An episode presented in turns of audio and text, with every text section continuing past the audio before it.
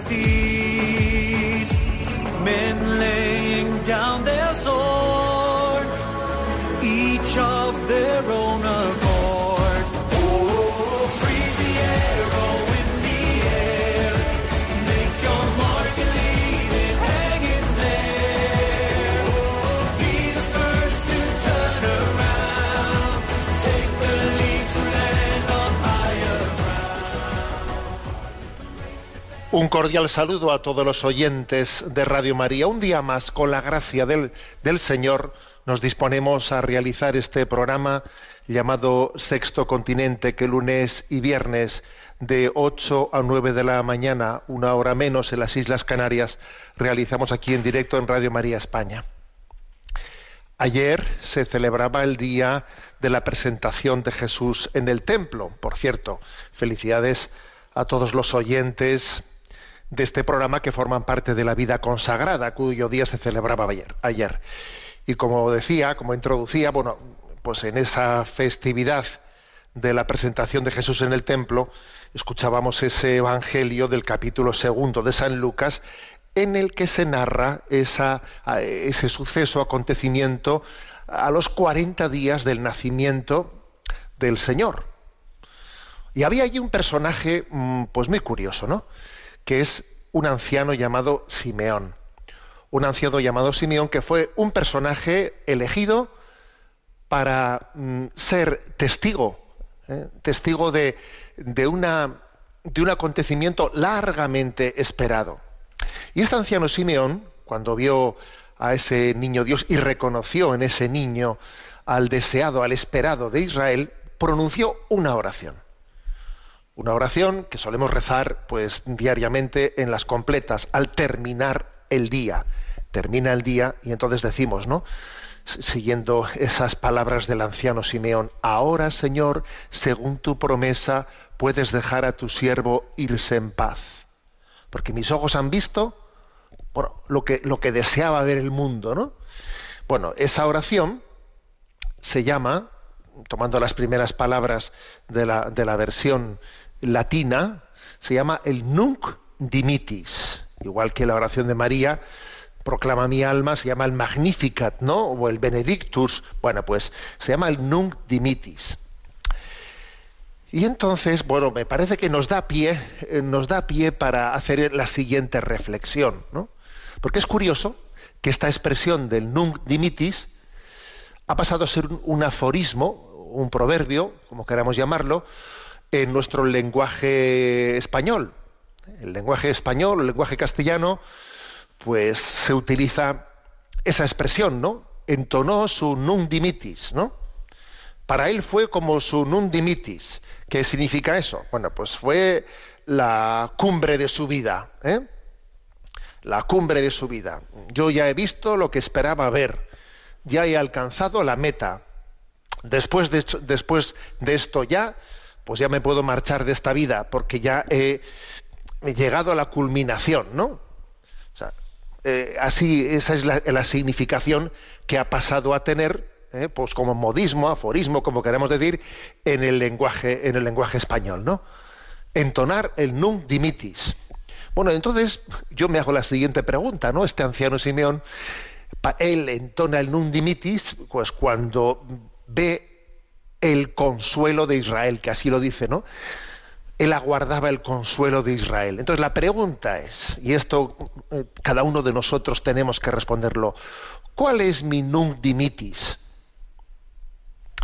¿Cuál es el, el consuelo que yo espero alcanzar para decir, mira, misión cumplida, en esta vida ya, eh, a ver, lo que yo esperaba, aquello por lo que luchaba, lo que era mi meta, lo tengo cumplido. Venga, misión cumplida. Yo ya de esta vida puedo marchar, ¿no? ¿Cuál es mi nunc dimitis? Vamos a ver, ¿cuál es mi nunc dimitis, no? Obviamente, pues uno en esta vida puede tener muchas metas. Y por ejemplo, me acuerdo de esa conversación de Santa Mónica con su hijo Agustín, ¿no? pocos momentos antes, según el propio hijo la narra, según el propio hijo la, narra en el libro de las confesiones, ¿no? Cuando su madre eh, le dijo, ¿no? Ahí en el puerto de Ostia le dijo, mm, eh, o mejor dicho, cuando estaban para embarcar, ¿no? Hacia el puerto de Ostia, eh, le decía, mira, estamos, yo ya, mi vida yo la había, la había finalizado, la había mm, dedicado a, a pedirle a Dios ¿no? que tú te hicieses cristiano. Ahora que ya tu hijo te has hecho cristiano, yo ya, pues en esta vida ya he, ya he cumplido lo que, lo que buscaba. Si Dios todavía quiere que yo esté aquí, pues no, no sé, pero me parece que ya la meta de mi vida la, la he cumplido. ¿no? Es curioso ¿no? que Mónica hubiese puesto el nunc dimitis de su, de su vida en verle a su hijo Agustín hacerse cristiano. ¿no? Bueno, ¿cuál es el nunc dimitis de nuestra vida? La verdad es que esta es una pregunta importante, importante para que todos eh, examinemos nuestro corazón y veamos dónde están nuestras esperanzas. Ojo, dónde, eso, eso es un retrato interior. Para conocerse, para conocerte, para conocerme, es muy importante ver dónde está el centro de gravedad de tu corazón, dónde pones tus esperanzas, cuál es tu nunc dimitis. Y quizás, ¿no? En la medida que vamos educando nuestro corazón, nuestro corazón, pues vamos descubriendo una cosa, que, el nundimitis, ¿eh? el nundimitis, al final, lo que es el verdaderamente el consuelo, el consuelo de Israel, es que Jesús esté con nosotros, que nosotros estemos con Él, que uno, que uno pueda llegar a decir lo importante, lo importante no son ya los dones de Dios, eh, sino que es Jesús, que es Dios mismo con nosotros, Dios hecho don, Dios hecho don para cada uno de nosotros. ¿Cuál es mi nundimitis? A ver, mi nundimitis al final, vamos a ser claros, es, es vivir en gracia de Dios, es vivir con Él, es vivir en Él. Eso, esa es, ese es el nundimitis, ¿sabes? Esa es la, esa es la clave. ¿Qué es lo que nos enseña Simeón? Pues eso, mira, el nundimitis es que Dios está con nosotros, es el Emmanuel, el Dios con nosotros, no caminará solo, podrán pasar muchas cosas en tu vida, mm, tú no controlas la providencia, pero Dios siempre estará contigo. Entonces el nundimitis podemos pronunciarlo ya. Eh, estará al final de nuestra vida y está en este momento y vamos también a, agradecerle a ese anciano Simeón el que en este día de la presentación de Jesús en el templo nos haya formulado, ¿no? Nos haya formulado esta cuestión, ¿dónde, ¿en dónde pongo yo mi consuelo? Ahora, Señor, según tu promesa, puedes dejar a tu siervo irse en paz, porque mis ojos han visto al deseado de las naciones, al consuelo de todo corazón humano que es el Emmanuel, el Dios con nosotros. Sexto Continente es un programa que tiene la característica de ser también de tener una interacción en redes sociales, en Twitter y en Instagram con los que sois usuarios de estas dos redes sociales a través de la cuenta arroba obispo munilla, en Facebook, con los que sois usuarios de Facebook, con el muro que lleva mi nombre personal, de José Ignacio Munilla, y como siempre os recuerdo, bueno, pues hay una página web multimedia que tengo que agradecer mucho al, voluntariado que la sostiene, que es www.enticonfio.org, en la que tenéis allí pues todos los materiales que se van generando, los tenéis todos eh, a vuestra disposición, ¿no? Y fácilmente eh, pues eh, recurribles. Vamos a ver, ¿qué tema primero he elegido en el día, en el día de hoy? A ver, le he puesto eh, una reflexión. A ver, ¿cuál es la ideología subyacente al pensamiento único que vivimos en nuestros días. ¿eh? Hay un pensamiento único, tenemos que ser conscientes de ello, ¿no? a ver, tenemos que ser conscientes, si no seríamos unos, unos ingenuos. Un pensamiento único que se va imponiendo, a veces sin que nos demos cuenta. Me habéis escuchado más, en más de una ocasión esa expresión de que eh, este pensamiento único se caracteriza por mm, infiltrarse mm, no ya eh, desde un planteamiento consciente y racional, sino inconscientemente. ¿no? Es como si a los peces se les cambiase el agua de la pecera sin que ellos se diesen cuenta y de repente en vez de en agua están nadando en otra cosa. Nada, si esto antes nadábamos en agua y ahora de repente estamos nadando esto que es suero. Esto, no es, esto no es agua. Bueno, pues a los peces se les cambia el agua en la que nadan sin que se den cuenta. Algo así nos pasa a nosotros, ¿no? En nuestro contexto, nuestro contexto cultural.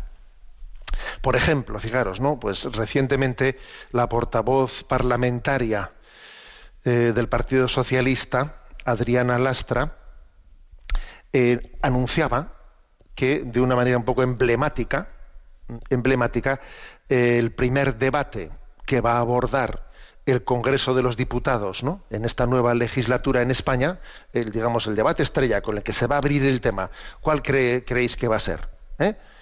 Pues va a ser el de la ley de eutanasia. ¿Por qué? Porque según él ha afirmado es una ley que es empeño, empeño emblemático pues, del presidente de gobierno, del nuevo, gobierno. ¿no? Es como algo emblemático, es curioso, es curioso que se, que se abra una legislatura, ni más ni menos, ¿eh? mm, legalizando el suicidio asistido. Es todo, es todo un emblema, ¿eh? Porque obviamente, ¿por dónde comenzamos? Es algo emblemático. Bueno, pues la primera ley va a ser la del suicidio asistido. Eh, entonces, por eso conviene hacer una reflexión de cuál es ese, esa, digamos, ideología subyacente, ¿no? A este, en este pensamiento dominante, en este pensamiento único. es obvio, es obvio que la ideología Mm, la ideología que se llama progresista o que también eh, se, califica como de izquierdas, en el siglo XX fracasó en lo que eran sus aspiraciones clásicas. ¿eh? Me refiero a la sustitución del capitalismo por el socialismo, socialización de los medios de producción. Digamos que en aquel momento, ¿no? Pues esa ideología fracasó.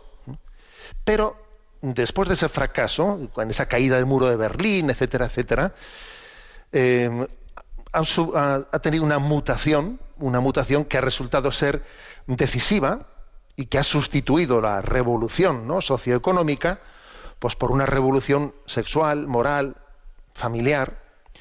Y es verdad que ese, que ese pensamiento se privó de su proyecto clásico, de su proyecto clásico, y entonces pasó a ser más bien eh, freudo marxista, una especie de un marxismo que le debe más a Freud que a Carlos Marx, curiosamente, ¿no? Se pasó a ligar al mayo del 68 y entonces sustituyó sus reivindicaciones eh, tradicionales por las de la ideología de género, la permisividad sexual, el aborto libre, el eh, cuestionamiento de la familia, la hostilidad al cristianismo, eh, lo que se llama multiculturalismo asimétrico, es decir, idealización de todos los sistemas culturales y de alguna manera avergonzarnos de nuestras propias raíces, bueno, etcétera, etcétera, etcétera, ¿no? O sea, es, sea digamos, el, la ideología subyacente al pensamiento único es una especie de liberacionismo, podríamos decir, pansexualista, ¿no? De tipo de Freud, freudiano, o sea, todo, todo, eh, digamos, todo lo que sea cuestionar la, la familia, la antropología, forma parte de este pensamiento único. Y además, con una característica, ¿no? Y es que más allá de lo que era la, lo que tradicionalmente se había llamado derecha e izquierda, pues se ha llegado a una especie de hibridismo ideológico, ¿no? Una ideología híbrida que al final todo el mundo entra, entra por ella, que lo que antes se llamaba derecha, bueno, pues eh, se re- parece que se resiste a ese pensamiento único. En el primer momento se resiste, pero vamos, finalmente eh, va con el freno de mano puesto, pero va en la misma dirección y un freno de mano mm, que al final sigue andando en una dirección, al final el freno de mano cada vez tiene menos, fuerza, claro, ¿no? O sea, es curioso, digamos, es curioso este, eh, esta fuerza del pensamiento único ante la cual, ojo, tenemos que ser conscientes. Esta semana pasada eh, hubo una intervención, como es costumbre, al finalizar la permanente de la conferencia episcopal, una rueda de prensa interesante en la que el secretario de la conferencia episcopal, Monseñor Luis Argüello, allí tuvo un encuentro con los periodistas ¿eh? y la verdad es que eh, él allí dijo al- algunos conceptos muy interesantes a este respecto. Cuando se terminó de hacer una breve exposición de qué temas se habían tratado en la permanente, pues comienza, eh, comienza pues, un diálogo él también hace portavoz de la conferencia episcopal, Monseñor Luis Argüello, y entonces dice, a ver, que se pregunte. Y la primera pregunta del primer medio de comunicación, que fue de la sexta, cómo no, eh, cómo no, fue sobre el tema del PIN parental famoso, ¿no? Y entonces en la respuesta, en la respuesta que dio el portavoz de la conferencia episcopal, habló de unos, de unos conceptos muy interesantes, ¿eh? muy interesantes, quizás no, con los que la opinión pública no está muy familiarizada. ¿eh? Y me pareció muy importante que el portavoz de la conferencia episcopal introdujese estos conceptos. Voy a poner un breve audio en este momento para que lo escuchéis. Vais a ver cómo el periodista de la Sexta eh, se pregunta qué es eso, qué es esa distinción que ha hecho ahí el secretario que no la, no la hemos entendido. Eh, fue muy interesante porque él abrió ¿eh? un espacio de, reflexión. Lo voy a poner. Son breves cuatro, cuatro, minutos y luego lo, comento brevemente. Nos va a ayudar, nos va a ayudar para, para reflexionar sobre esta ideología subyacente ¿no? a, este, a este pensamiento único. Escuchamos el momento en el que se abre, eh, se abre, digamos, eh, se da voz a los medios de comunicación allí presentes en la rueda de prensa y el periodista de la Sexta formula la siguiente pregunta al secretario portavoz de la conferencia episcopal. Ah, bueno, vale. Vale. Sí. Vale. Eh, Marrey, de la Sexta. Yo quería preguntarles su opinión sobre el PIN parental. Yo creo que en el debate que se ha suscitado en torno al PIN hay tres, me parece a mí, tres asuntos. Uno primero, la importancia que tiene el derecho de los padres a la educación en general de sus hijos y de una manera singular a la educación en lo que pudiéramos llamar valores morales, éticos, religiosos.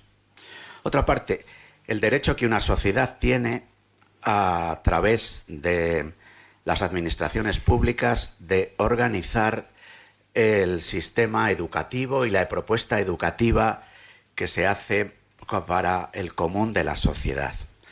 Tercer asunto, cuando se produce un conflicto entre ambos derechos, un derecho de los padres, un derecho común de la sociedad. Yo a este respecto he de decir que cuando se produce, lo, primero que me interesa es el porqué del conflicto. Es decir, que la solución de objeción de conciencia, que es lo que el PIN parental puede significar al final, la información que los padres parece evidente que tienen derecho a tener información sobre cuál es lo que se le propone a sus hijos, sobre todo en este tipo de actividades que tienen un carácter, digamos, entre lo académico y por otra parte lo complementario, lo transversal, las educa en estas propuestas que pudiéramos llamar educación en valores. Entonces, los padres tienen derecho. Yo creo que la, el sistema educativo también tiene derecho a hacer una propuesta. El asunto es cómo el sistema público haga una propuesta en el que el común de la ciudadanía pueda estar de acuerdo. Por ejemplo, yo creo que eh, la ciudadanía, una sociedad, está hoy mayoritariamente de acuerdo, casi diría yo unánimemente de acuerdo, en una propuesta de educación en valores que tenga como referencia la Declaración Universal de los Derechos Humanos, que tenga refer como referencia los llamados derechos de la primera y segunda generación.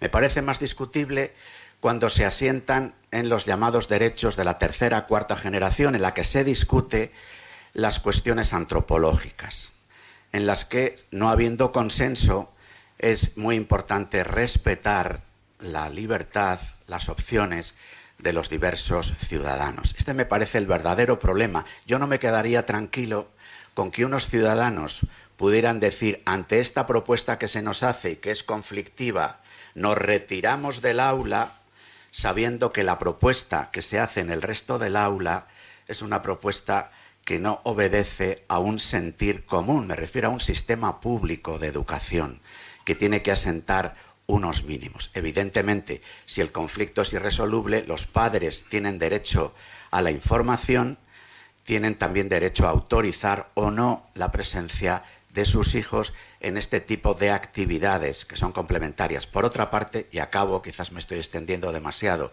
a veces a uno le puede parecer eh, muy importante no acudir a una actividad complementaria y sin embargo los planteamientos que se hacen en clase de filosofía, en clase de historia, en clase de ciencias naturales, en la manera de plantear la visión de la sociedad, el significado de la existencia, la valoración de la historia, el planteamiento de las mismas ideas filosóficas. ¿no? Por eso es tan importante un pacto educativo, por eso es tan importante un consenso en las cuestiones básicas que en un sistema público queramos ofrecer a nuestros más jóvenes ciudadanos.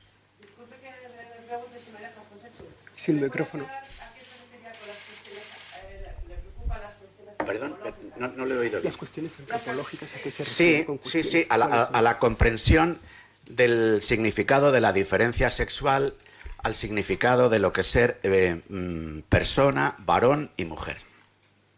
Y a partir de ahí, todas las variaciones que queramos decir. Pero eh, es más, una propuesta educativa supone tener una concepción antropológica y un horizonte de hacia dónde queremos para el bien común orientar la educación de los ciudadanos. Evidentemente podemos son legítimas el tener visiones diferentes, pero en un sistema público hace falta un marco de referencia compartido y el sistema público afecta tanto a la llamada escuela de iniciativa social que está en el marco público vulgarmente conocida, la escuela concertada, como a, la las escuelas em, que están gestionadas por las administraciones públicas. Unas y otras forman parte del sistema público educativo, que no todo él es estatal, sino que también hay de iniciativa social. Bueno, hasta aquí estas palabras eh, del secretario portavoz de la conferencia episcopal y como veis en ellas, en ellas él abrió, introdujo pues un, elemento de discernimiento que es desconocido, ¿no? Pues para, yo diría, para el común de la opinión pública. Él dijo, ah, bueno, démonos cuenta que, que cuando en un que cuando en un sistema educativo se va a llevar adelante, ¿no? Pues por parte de las administraciones públicas una educación en valores, una educación ética, pues claro, es muy importante que, que se haga desde unas bases que puedan tener un consenso con los padres, ¿eh? un consenso con los padres que son, vamos, los primeros responsables de la educación, eh, educación de sus hijos. Y entonces él dijo lo siguiente: es muy fácil ¿eh? buscar ese consenso en torno a los valores que están incluidos en la Declaración Universal de los Derechos Humanos. Pero él hizo aquí una distinción. Pero claro, es mucho más fácil buscar ese consenso en la Declaración de los Derechos Humanos de la primera y segunda generación y sin embargo, claro, va a ser más difícil buscar ese consenso en los derechos humanos de la tercera y cuarta generación. ¿A qué se refiere esto, no? De las distintas generaciones en la Declaración de los Derechos Humanos. Bueno, pues ese es un concepto que él allí introdujo en la, en la, en la rueda de prensa. Y muy interesante, ¿eh? Para que caigamos en cuenta de qué es esto de primera generación, segunda, tercera, cuarta generación. Porque, digamos, desde que, los de- desde que la Declaración de los Derechos Humanos, ¿no? que, se formula ¿no? de una manera solemne, especialmente después de la Segunda Guerra Mundial, ¿eh? comienza, ¿no? Comienza pues a su andadura, ha ido, ¿no? En la primera y segunda generación, pues hay un gran eh, de los derechos formulados y desarrollados, etcétera, hay un gran, un gran consenso, pero cuando llega el momento ¿no? de las eh, de las mm, eh, especialmente de los encuentros sobre reflexión sobre la población mundial, etcétera, se comienza a introducir cuestiones antropológicas, cuestiones antropológicas que algunas de ellas el punto de entrada para poder cu- cuestionarlas es la sobrepoblación mundial, etcétera, ¿no?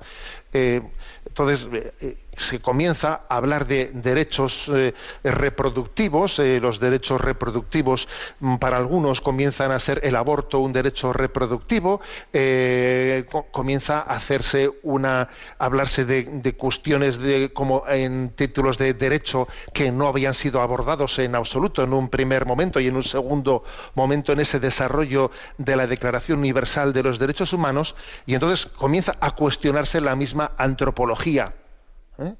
el valor de la vida humana, desde su concepción hasta su muerte natural, la identidad antropológica, la familia como célula básica de la sociedad, eh, bueno, comienza un cuestionamiento antropológico, que a esto se le llama los llamados derechos de tercera y cuarta generación, en los que desde luego no existe el consenso social como los de primera y segunda generación.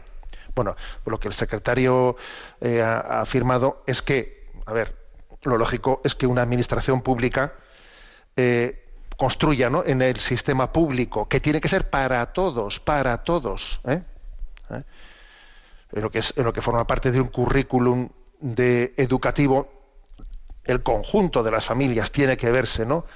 Cómodamente reflejado tiene que ser sobre los derechos humanos de primera y segunda generación y no tanto sobre los de tercera y cuarta generación en los que no existe ese consenso. Como veis, muy interesante esa, esa matización. ¿eh? Lo que ocurre es que aquí se le llama derecho humano pues, a cosas que nosotros no aceptaríamos que son un derecho humano. Claro, si resulta que el aborto y la eutanasia van a ser un derecho humano, oiga, si, si matar va a ser un derecho, eh, estamos en un, eh, hemos, hemos verdaderamente cambiado el agua de la pecera y vamos, es que hemos cambiado el agua por ácido. Es que en vez de nadar en agua estamos nadando en ácido clorhídrico. Es que men- menuda inversión de valores ha, ha acontecido aquí, ¿no? Bueno, pues como veis es una, un matiz, un matiz importante a la hora de reflexionar, de reflexionar sobre cuál es la ideología subyacente, subyacente al pensamiento único. Por cierto, que también en la rueda de prensa hubo, hubo un matiz, un matiz importante, ¿no? Y es que, bueno, pues cuando, como digamos la ley, la, la llamada, ¿no? El, anunciada ley de eutanasia, que se ha anunciado, como he dicho antes, como la primera, la primera ley que pasará, que abr- abrirá en la nueva legislatura, ¿no? Pues el Parlamento, eh, el Parlamento en el Congreso se anuncia esa ley, se pretende justificar esa ley por la demanda social existente. Bueno, aparte que es obviamente muy discutible eso de que exista una demanda social de eutanasia, eh, hemos hablado ampliamente de esto, ¿no? Pero eh, el secretario de la conferencia episcopal mm, mostró su sorpresa por el hecho de que se invoque la demanda social como un argumento favorable ¿eh? para poder. Mm, legislar cuando en la reforma que se ha anunciado de ley educativa la ministra de Educación anunció la retirada del concepto demanda social para justificar la existencia de centros de iniciativa social. Entonces dice uno, a ver en qué quedamos. Porque si la demanda social es lo que justifica que la primera ley de una legislatura sea la eutanasia, ¿cómo es posible que a la hora de hacer una reforma educativa se retire el término demanda social como concepto justificativo de eh, la, exist- la existencia de, centros de iniciativa social y como justificación última del derecho de los padres de elegir el tipo de centro eh, que quieran para sus hijos. Mm, se manipula el concepto demanda social, obviamente, ¿no? Es- Estamos en una auténtica manipulación de conceptos al servicio de nuestros, ¿eh? de nuestros intereses del momento. Bien, vamos a tener esta, eh, este descanso musical. El Señor es mi pastor, de Nico Montero.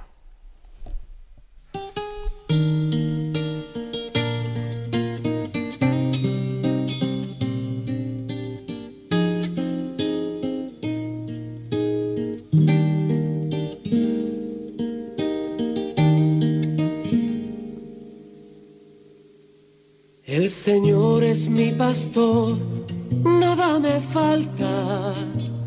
El Señor es mi pastor.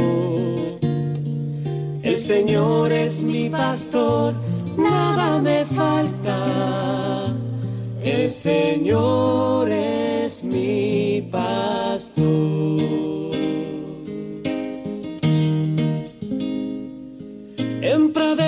Reposa mi alma, en su agua descansa mi sed. Él me guía por senderos justos, por amor, por amor de su nombre. Aunque pase por valles oscuros, ningún mal, ningún mal temeré. Porque sé que el Señor va conmigo, su callado sostiene mi fe. Eh, el Señor es mi pastor, nada me falta. El Señor es mi pastor. El Señor es mi pastor, nada me falta. El Señor es mi pastor.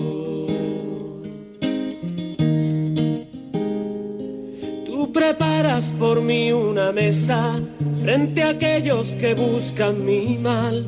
Con aceite me ungiste, Señor, y mi copa rebosa de ti.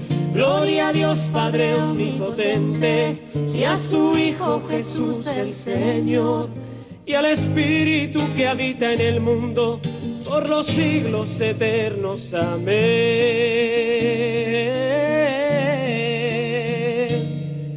El Señor es mi pastor, nada me falta. El Señor es mi pastor.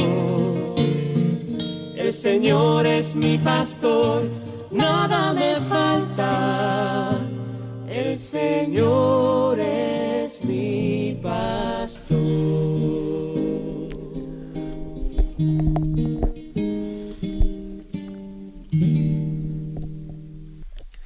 Nuestro rincón del DOCAT. Nos toca el punto 177. ¿Es el libre mercado algo bueno? Dice, en el libre mercado el ser humano puede ofrecer y adquirir libremente bienes y servicios dentro de un marco legal y ético. Los consumidores son los que al final deciden el precio y la cantidad de lo que se produce, a no ser que monopolios o cárteles destruyan la ley de la oferta y la demanda. El libre mercado ha demostrado por lo general que sabe iniciar y sostener el desarrollo económico a largo plazo y además sabe usar mejor los recursos que las economías de planificación. Pero la eficiencia no lo es todo. No pocas veces el libre mercado conlleva también que los poderosos exploten a los que materialmente son más débiles, por ejemplo, mediante la infrarremuneración salarial. En estos casos hay que ayudar a los más débiles y el Estado debe actuar con sus leyes y también deben hacerlo las organizaciones sociales, como por ejemplo los sindicatos. Solo es aceptable el mercado libre si al mismo tiempo se estructura como una economía social de mercado. Hay asimismo otros mercados que son inmorales, como por ejemplo el tráfico de drogas, el tráfico de seres humanos en todas sus formas, el comercio ilegal de armas, etc. Bueno, como veis, La pregunta es sobre cuál es la valoración ética del, libre mercado, ¿no? En la ley de la oferta y la demanda. Y la respuesta, la respuesta es positiva, o sea, la, la valoración que hace la doctrina social de la Iglesia al libre mercado es positiva. ¿eh? Si os habéis fijado ¿eh? en, la, respuesta que he leído, se dice con contundencia que, que nos fiamos, ¿no? que la experiencia nos lleva a fiarnos mucho más de la capacidad que tiene el libre mercado ¿eh? de sostener el desarrollo económico a largo plazo, que nos fiamos más de eso que de determinadas planificaciones económicas eh, intervencionistas al máximo que al final eh, pues llevan a muchos colapsos. ¿eh? Fijaros lo que dice, ¿no?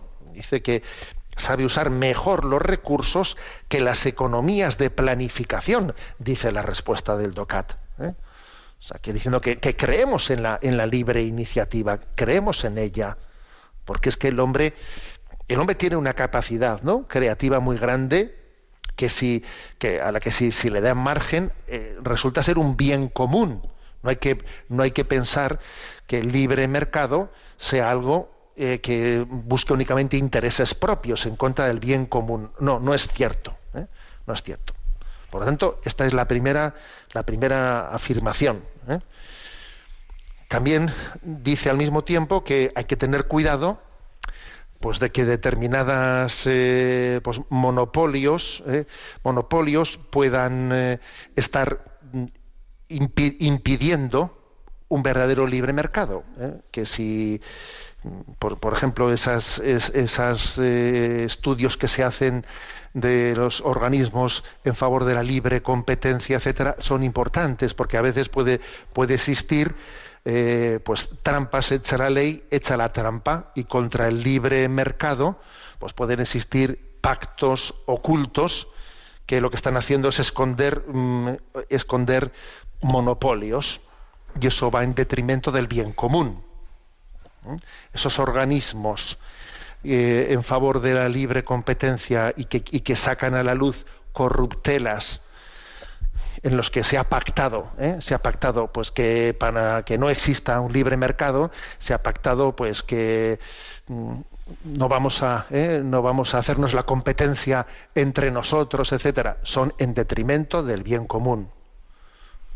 Entonces fijaros bien, ¿eh? o sea, también luchar en favor del bien común supone también luchar en favor del libre mercado, porque existen corruptelas ¿eh? que lo que pretenden es que no exista un libre mercado, sino que algunos sean los que lo copen todos y ellos decidan, decidan los precios, la producción, etcétera, etcétera. ¿eh? Bien, dicho esto, ¿eh? dicho esto, se hace una, una, una referencia a un texto de, de Centésimos Anus. Centésimos Anus fue una encíclica escrita por San Juan Pablo II en el año 1991 con motivo del centenario, de ahí viene lo de Centésimos Anus, del centenario de la encíclica Rerum Novarum de León XIII, que fue la primera encíclica de doctrina social. ¿no? Bueno, pues en Centésimos Anus, en el punto 34, también San Juan Pablo II hablaba a favor del libre mercado, ¿eh?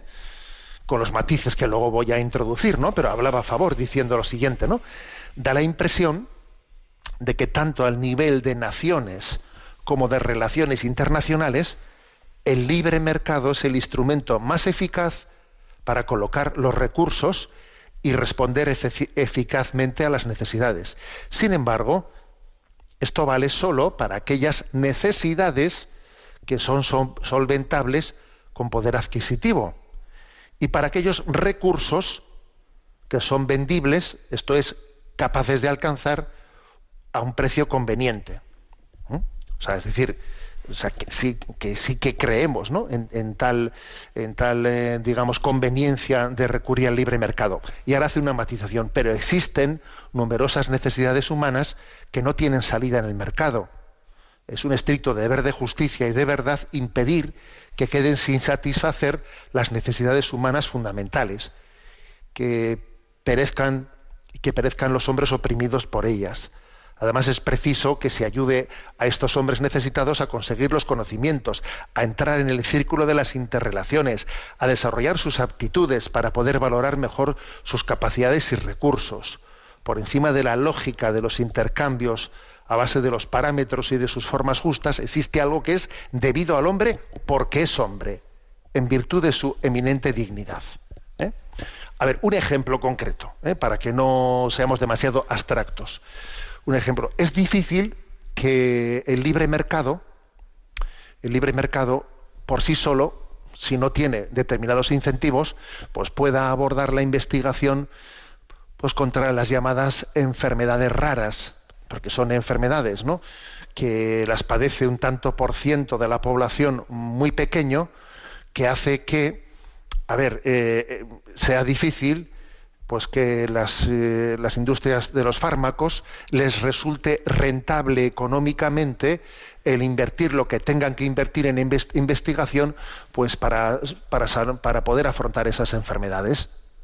Entonces, a ver, no se puede dejar eso al libre, eh, a la ley del libre mercado. Tendrá que haber algún tipo de disposiciones, de disposiciones administrativas que hagan que, bueno, pues que la investigación en favor de, eh, o sea, en la investigación para luchar contra esas enfermedades raras, pues re resulte también rentable a esas empresas, porque si no, únicamente van a poder ser pues unos las personas con, con poder adquisitivo más alto las que puedan eh, tener acceso a esos medicamentos, si no va a ser imposible, ¿no?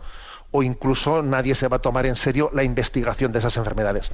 Por, pues porque por, eh, por su por su característica no, son interesantes en la ley del libre mercado, porque no hay demanda suficiente, no hay demanda suficiente. Pongo este ejemplo. Bueno, este ejemplo es uno, y como este puede haber muchos, muchos, eh, a la hora de hacer referencia a que tiene que existir, lo que dice aquí, ¿no? Tiene que existir una, una regulación en una economía social desde unos valores éticos que, bueno, pues que nos permitan entender eh, que, la, que sí creemos, ¿no? en el libre mercado, pero que el libre mercado no puede tener, no puede resolverlo todo, no, tiene que haber una conciencia ética por encima de ese libre mercado. Termina este punto con un matiz diciendo, ojo, ojo con falsos libres mercados, porque, por ejemplo, ¿no? Pues hay una, hay otra otro debate que seguro que ya habéis escuchado. Si no sería mejor, aquí habla explícitamente del, comercio del tráfico de drogas, ¿no?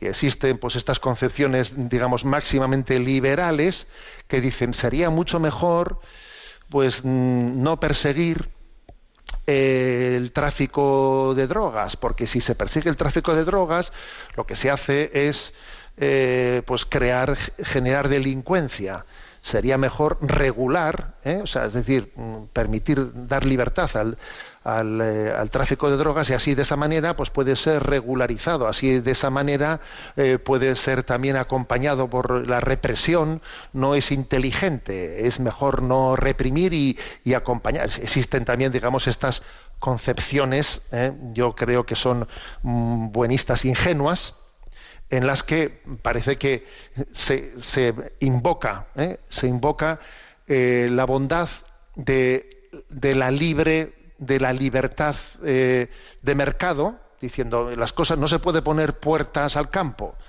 Si la gente vende su cuerpo en la prostitución, lo mejor es regularlo económicamente. No se puede poner puertas al campo si la gente consume drogas, es mucho mejor integrarlo en la economía de mercado y no tal, tal, tal. A ver, como, os podéis, como habéis podido observar, aquí el, este punto del DOCAT hace, a la hora de hablar de libre mercado, apostilla en, eh, en la última frase contra esta concepción liberal. ¿Por qué? Pues porque entendemos que al margen ¿no? del llamado libre mercado tiene que haber una conciencia ética. Y hay cosas que ni se compran ni se venden, que son la dignidad humana, que están fuera del mercado. Entonces, por ejemplo, la prostitución es algo que no puede estar incluido en el libre mercado. Eso ni se compra ni se vende. A eso es una concepción intervencionista eh, represora. usted, diga usted lo que quiera, porque eso son palabras. Yo estoy hablando de personas, no de palabras. Las personas ni se compran ni se venden, ¿no? Están fuera del libre mercado. Entonces, bueno, creo que es un matiz, un matiz importante. Bien, tenemos nuestro tiempo para la intervención de los oyentes. Sabéis que hay una un, un correo electrónico que es sextocontinente arroba radiomaria.es al que podéis hacer llegar vuestras preguntas. ¿eh? Vamos a tener un mínimo descanso musical con la banda musical de esa película La, Vi- La vida es bella y inmediatamente damos, eh, le damos, damos paso a las preguntas seleccionadas.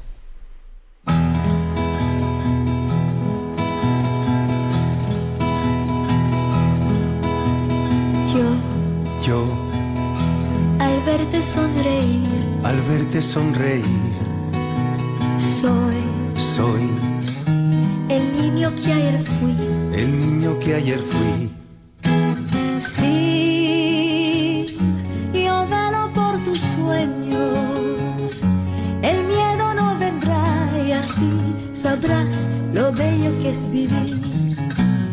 Caen Caen mil lágrimas al mar. mil lágrimas al mar.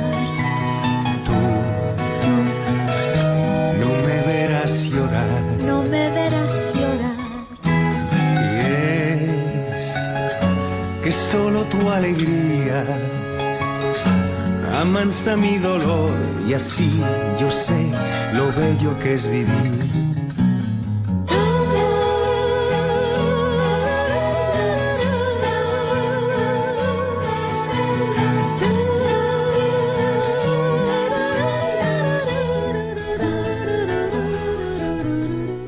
Pues tal y como anunciábamos, vamos a dar paso a esas, esas preguntas que nos han llegado al correo electrónico sextocontinente arroba radiomaria.es. Rocío, buenos días. Buenos días, monseñor. Adelante con ellas, con las seleccionadas. Un oyente nos plantea, soy el hermano Noé, laico consagrado. Me dirijo a usted con la intención de plantearle un problema que atañe a la sociedad de todo tiempo. ¿Cómo distinguir entre hecho histórico y mito cuando escrutamos la Sagrada Escritura? ¿Cómo saber si interpretar literalmente un texto de la Biblia o tomarlo alegóricamente? Por ejemplo, la creación del ser humano en el Génesis, creo que este episodio es concreto, en concreto, no puede ser tomado literalmente, sino que necesita una interpretación. Cuando toda la escritura se considera un mito, nos enfrentamos con el problema del laicismo y cuando toda la escritura se interpreta literalmente, nos enfrentamos con el problema del fundamentalismo. ¿Cómo encontrar un equilibrio? ¿En qué nos debemos basar para dar una historicidad a los textos? Creo que debemos ser dóciles a la doctrina de la Santa Madre Iglesia, pero muchas veces el significado de cada episodio bíblico depende del intérprete de turno y no del posicionamiento oficial de la Iglesia. Por favor, le ruego que me transmita un poco de luz en este dilema. Gracias a la Virgen y a todos los que hacéis posible Radio María. Bueno, lo primero, felicidades, ¿no? A, a- nuestro oyente, a Noé, que nos dice que es laico consagrado, porque ayer era el día de la vida consagrada. Y bueno, yo también las, las palabras que utilizamos tiene su importancia, ¿no? Cuando se dice, es que claro, eh, las cosas que son un hecho histórico o un mito, y se hace esa especie de, ¿eh? de dualidad, ¿no? Que es dualismo, claro, es hecho histórico mito. Existen en la Sagrada Escritura, existen ¿eh? Eh, géneros literarios que no son en, absoluto reducibles a lo mítico, sino que tienen muchos matices, muchos matices, y yo no utilizaría la palabra mito. Porque la palabra mito, mm, yo ni ha nacido en el contexto bíblico, tiene otro- otros contextos griegos, etcétera, que yo creo que son ajenos a nuestra tradición. Pero bien, pero está claro que en los libros de la Sagrada Escritura, que no olvidéis que, las- que la Sagrada Escritura no es un libro, sino es una colección de muchos libros, ¿no? del Antiguo, del Nuevo Testamento, tienen géneros literarios, o sea, formas de expresión muy distintas, y nosotros mismos llamamos algunos de los libros que están eh, incluidos dentro de la Biblia, les llamamos libros históricos, a otros les llamamos libros sapienciales, a otros les llamamos, o sea, eh, somos conscientes que dentro de los distintos géneros de expresión, eh, pues hay mm, algunos que se aproximan más a lo que en nuestra cultura moderna llamamos concepción historiográfica, etcétera. Bueno, em, siempre hemos dicho que la Sagrada Escritura no es un, libro que ilumina la salvación del hombre, los misterios de la salvación. En una frase que se ha hecho emblemática, ¿no? que todos conocemos. Eh, la Sagrada Escritura, la Biblia, no nos explica cómo va el cielo, sino cómo se va al cielo. ¿eh? O sea, uno, no, por ejemplo, esta frase está formulada en el contexto de intentar ver en la Sagrada Escritura, pues, afirmaciones de tipo eh, as- astronómico. ¿eh? cómo van los planetas, cómo no, a ver, la Sagrada Escritura no nos dice cómo va el cielo, nos dice cómo se va al cielo, o sea, tiene otra dimensión. Bueno, esa, esa expresión pues es hermosa, ¿no? Por ejemplo, San Juan Pablo II, ¿eh? en esas catequesis sobre el amor humano, en las que hace una exégesis de- del libro del Génesis, claramente hablando, ¿eh? él está eh, está descifrando pues cada una de esas imágenes ¿no? de cómo Dios creó al hombre, cómo Dios creó a Adán, cómo Dios creó, por ejemplo, Dios creó a Eva de la costilla de Adán. Y claro, que San Juan Pablo II, con toda la tradición de la Iglesia, eh, pues dice, la creación de, Eva, de la costilla de Adán, dice, pues viene a, reafirmar esta, esta sí que es carne de mi carne y sangre de mi sangre. Es decir, es una afirmación que en el fondo, eh, o sea, que está fundamentando la misma condición y la misma dignidad del hombre y de la mujer. Alguien que fuese, pues, eh, pues, o sea, que leyese, que leyese ese texto fuera de los parámetros en los que el magisterio de la, de la- de la Iglesia lo lee, pues podría empezar a decir, ah, pues mira, entonces la, la mujer es secundaria y entonces es como una, eh, una participa algo del hombre, pero no es todo el hombre. A ver, sería ridículo, ¿no? Hacer una lectura mm, desde parámetros feministas radicales, ¿no? Sobre, sobre ese texto bíblico. ¿eh? Mm, O, por ejemplo, cuando se, eh, se- en ese texto se dice Dios formó al hombre del barro de la tierra, le formó del barro de la tierra y después sopló en su nariz un aliento de vida. Obviamente, si alguien pretendiese, ¿no? Pues hacer una lectura eh, así literalista de ese texto sería absurdo, sería ridículo. Y sin embargo, como San Juan Pablo II en su eh, en esas catequesis, pues él apro- aprovecha para hablar de, de la dignidad de una condición eh, carnal del hombre, material del hombre, de la cual no nos avergonzamos, porque ha nacido eh, del barro, ha nacido de eh, nuestra condición carnal, eh, en ella somos hermanos de todo, el, de todo el resto de la creación, participamos del resto, de, la, de la dignidad del resto de la creación, pero sin embargo, ese soplo, de, ese aliento de vida que sopló en su nariz hace referencia a la originalidad única ¿no? de- del hombre que no, que no es comparable al resto de la creación, a su alma, al alma creada directamente por Dios y que hace que el hombre sea un interlocutor con Dios mm, como no lo es el resto de la creación. Bueno, entonces, claro, la pregunta de Noé, entonces eh, este tipo de este tipo de, de- de disquisiciones, este ti- tipo de matizaciones, ¿cómo eh, ¿dónde beber de ellas? ¿Cómo distinguirlas? Pues recurriendo al magisterio de la Iglesia. ¿eh? Recurriendo por una parte al catecismo de la Iglesia Católica, en la que en el catecismo de la Iglesia Católica se hace una lectura de la Sagrada Escritura desde, desde la tradición de la Iglesia. Y recurriendo, claro, no únicamente al catecismo, sino a determinados desarrollos, como por ejemplo yo ahora mismo he puesto el caso de las catequesis de San Juan Pablo II, ¿no? Eh, sobre el amor humano que están muy inspiradas en esos capítulos del Génesis, a los que ha hecho también referencia el, oyente en su pregunta. O sea, es, es, desde es desde el magisterio de la Iglesia y desde la tradición de la Iglesia en la que vemos cómo ha entendido cómo ha entendido, digamos, ¿no? la, tradición de la Iglesia, cómo entiende el magisterio de la Iglesia esos textos de la Sagrada Escritura. Recordad que según dice el Concilio Vaticano II, la Constitución de Iberbum, que la fuente de la revelación es la Sagrada Escritura eh, y la tradición. Y es, y es desde esa tradición plasmada especialmente el magisterio de la Iglesia en la que se nos enseña a leer la Escritura, se nos enseña a, le- a leerla. ¿eh? Adelante con la siguiente pregunta. Belén de Diego de Madrid nos comparte buenos días y muchas gracias a usted y a todo el equipo de Radio María. Siempre me ha llamado la atención que hable de la mortificación de los estados de ánimo. No obstante, se dice que las enfermedades del siglo XXI en Occidente son la depresión y la ansiedad. Supongo que tiene mucho que ver con la sociedad del éxito en la que vivimos, que inevitablemente es la sociedad del cansancio. Como apóstol en un mundo que a veces parece que no quiere saber nada de Dios, a veces es difícil encajar tantos fracasos en los intentos de acercar a la Iglesia a la gente de nuestro alrededor. Aunque también hay alegrías y sed de Dios, siempre parece que es poco comparado con lo negativo. ¿Nos podría dar algún consejo para encajar las cosas que nos salen? Bueno, vamos a ver. Eh, yo creo que también este momento en el que hay muchas heridas, ¿eh? muchas heridas y mucho sufrimiento de, por, por la frustración en Occidente, el, otro día, por cierto, eh, en el en el suplemento del semanal que suele acompañar a los periódicos de Vocento en España, etcétera, vi un reportaje sobre el uso de ansiolíticos, ¿eh? ansiolíticos en España, y vamos, era tremendo, era tremendo el, el nivel de consumo de ansiolíticos que, existe en España, incluso muy por encima de, las recetas médicas. ¿no?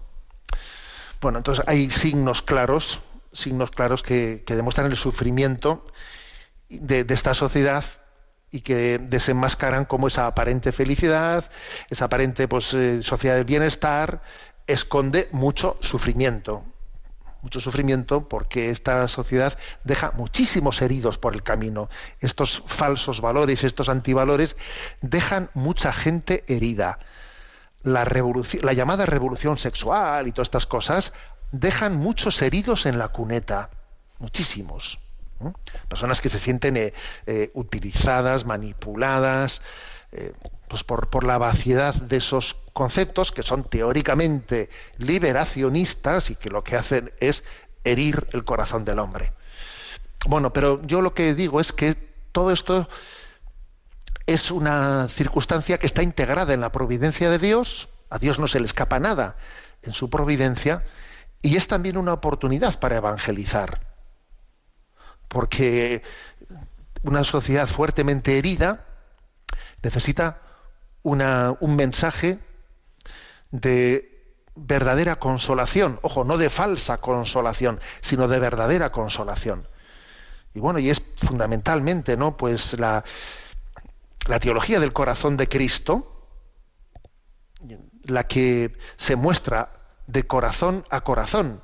Es un corazón herido, el de Jesús, herido por nuestros pecados, un corazón que no, que no ha rehusado abrazar la cruz, siendo herido en ella, el que nos comprende en nuestras heridas, que son de otro tipo, ¿no? En, nuestras heridas, y por eso nos podemos sentir comprendidos por Dios, y, y sentimos que el Evangelio que se nos proclama, ese Evangelio es un Evangelio que es providencial, ante las heridas y especialmente heridas afectivas tan grandes, ¿no?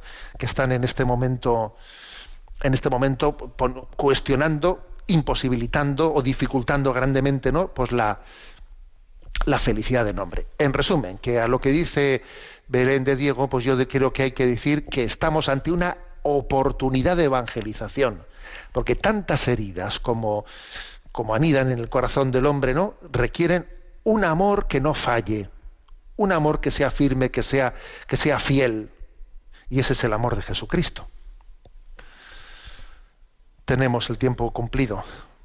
La bendición de Dios Todopoderoso, Padre, Hijo y Espíritu Santo descienda sobre vosotros. Alabado sea Jesucristo.